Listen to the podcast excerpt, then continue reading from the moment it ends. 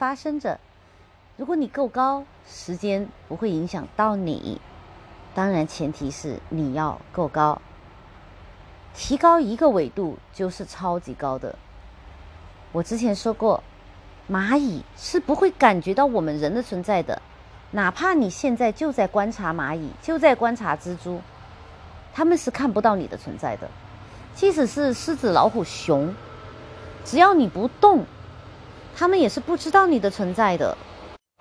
当然，我讲的是我粗浅的应对啊野生动物的知识哈，嗯，希望希望就是说不会差太远。但因为我知道很多动物，哎呦，还有蛇，那么聪明的蛇，把把亚当夏娃都给害掉的那个蛇，你不动它也不知道的，他们像是色盲还是怎么样？对，所以印度人玩蛇的时候是吹，他们也是盲的，也是瞎的，但是他们。对震动的感觉非常非常敏感，所以吹的时候，哎，吹的时候那个音乐的声音跟那个舞，呃，那个舞蛇人的那个跳跳舞的那个一点点脚步声，蛇就能知道，并且随着它的节奏而起舞。所以好多的动物啊，它们的呃五官是非常的，不是都不是全部都发达的，而它们的 sensory 呢，它们的意，它们的意识是非常不发达的，很多动物。根本意识不到我们的存在。我想，就哪怕是吸我们血的蚊子，它也不知道我们的存在。它只是闻到一种味道，一种荷尔蒙的味道，然后知道哦，那个地方有食物。我们只不过是他们的食物，他们并不知道我们是人，他们没有来害我们的心。他们只是知道哦，这这个东这个味道就是有吃，就是二氧化碳的味道，就是有吃，就是因为是活的嘛。死的动物身上，他们是不会去吸那些死的动物的血的。那活的动物会。有呼吸二氧化碳，不管你是牛身上有牛门，对不对？人身上有啊蚊子，所以我们对应它们二维动物，它们并不知道我们的存在。蚂蚁就是最明显的例子，因为谁都看过蚂蚁，你走到旁边，它也不会躲起来，因为它不知道你存在。对，你一脚踩下去，你把脚拿起来，它都不知道它它被踩过了，它只觉得刚刚有一瞬间好像很压抑。然后他又莫名，他就抬起头来走两步，然后就就忘记了，就没有感觉了，没有那个意义了。那我们人呢？如果我们能把自己的维度提高一个维度，就是从蚂蚁提高到人，从人提高到第四维度的话，我们就能看见现在的所有担心都是没有意义的，都是不存在的，都是瞬间即逝的，或者说根本只是一个存在，它没有好也没有坏。没有错，也没有对，没有信，也没有不信。那他说，苏小荷说，这是我们的想象力让我们陷入的困境。如果我们站得够高呢，这个迷思就会破解。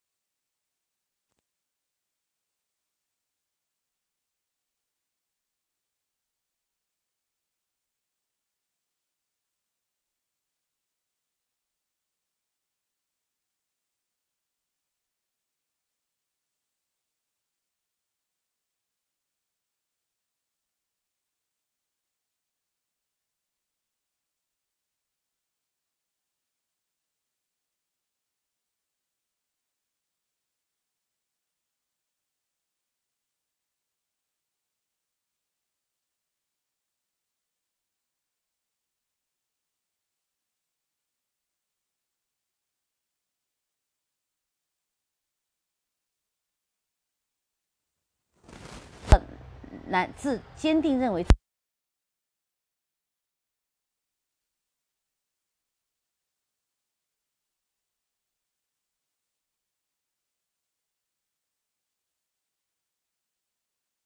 听，嗯，气候变化变暖，哦，不是，认可气候变变化变暖，是因为人类的活动所导致，所以，呃，人应该做他们所认为的环保，就是减碳。还有同情动物，说动物人不应该吃动物，应该吃素。听起来。我不是说他怎么样对的话，听起来我们是可以接纳的。但是这些，这些真的是大爱吗？当我们回到源头，当“大爱”这个词出现的时候，它是什么意思？它讲的是基督之爱、神之爱、圣光之爱、宇宙之爱、源头之爱，是属于光的。那如果我们不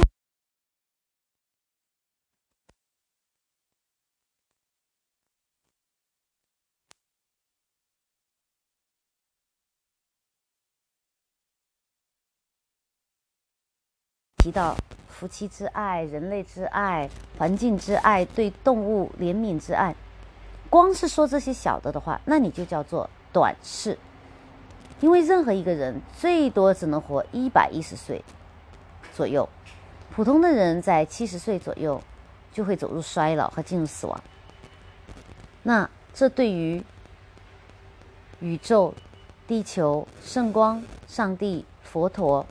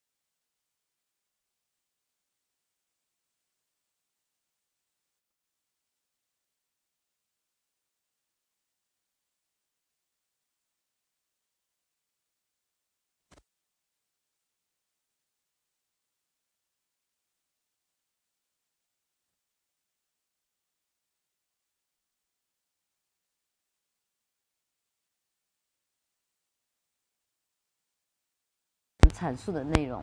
那我的意思是说，苏小和说，上帝的气息就是这个气息，就是我们的想象力。其实我认为，它也是想象力，是灵魂，也是气，就是就是我们华语里面说的气，太太极的极，气功的气，就是有一点像哦。当然，我并不是说我有有做过研究，只是说这是我拿到的一些启示，或者是直觉，或者是。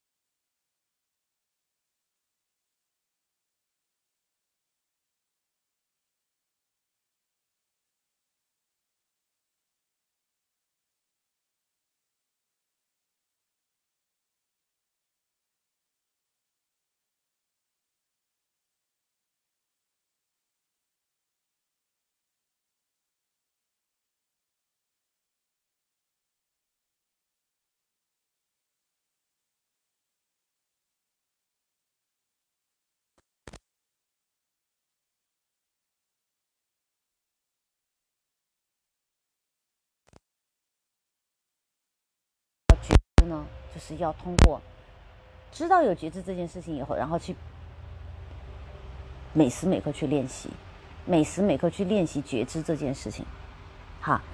然后他这里讲，他认为是想象力呢，我觉得呃，他这里有一点不足，因为他是站在他本来是站在星星还在燃烧，我们不会死去的这个高维度的地方，看着星星燃烧，知道我们不会自己不会死去，这个高维度的视角，上帝视角来看的。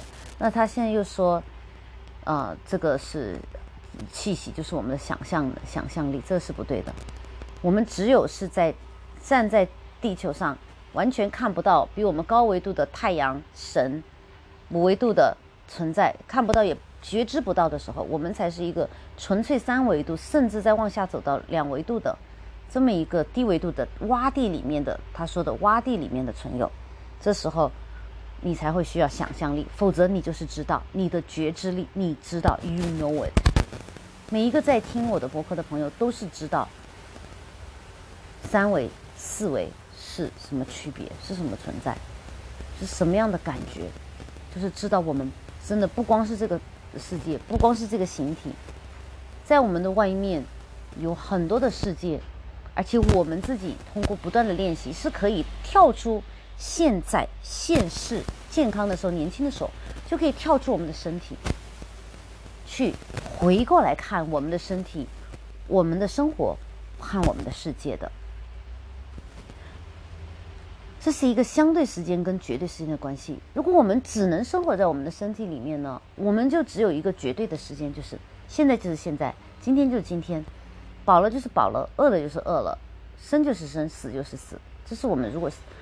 单于限于这个三维的三维的意识状态的时候，如果你的意识状态可以跳出三维，说，我就是知道，somehow 不知道为什么，我就是知道啊，不知道为什么，我我不知道我为什么知道，我就是知道，我是一个老灵魂，我是一个星际种子，我是一个不会死的灵魂，我是光明，我是爱。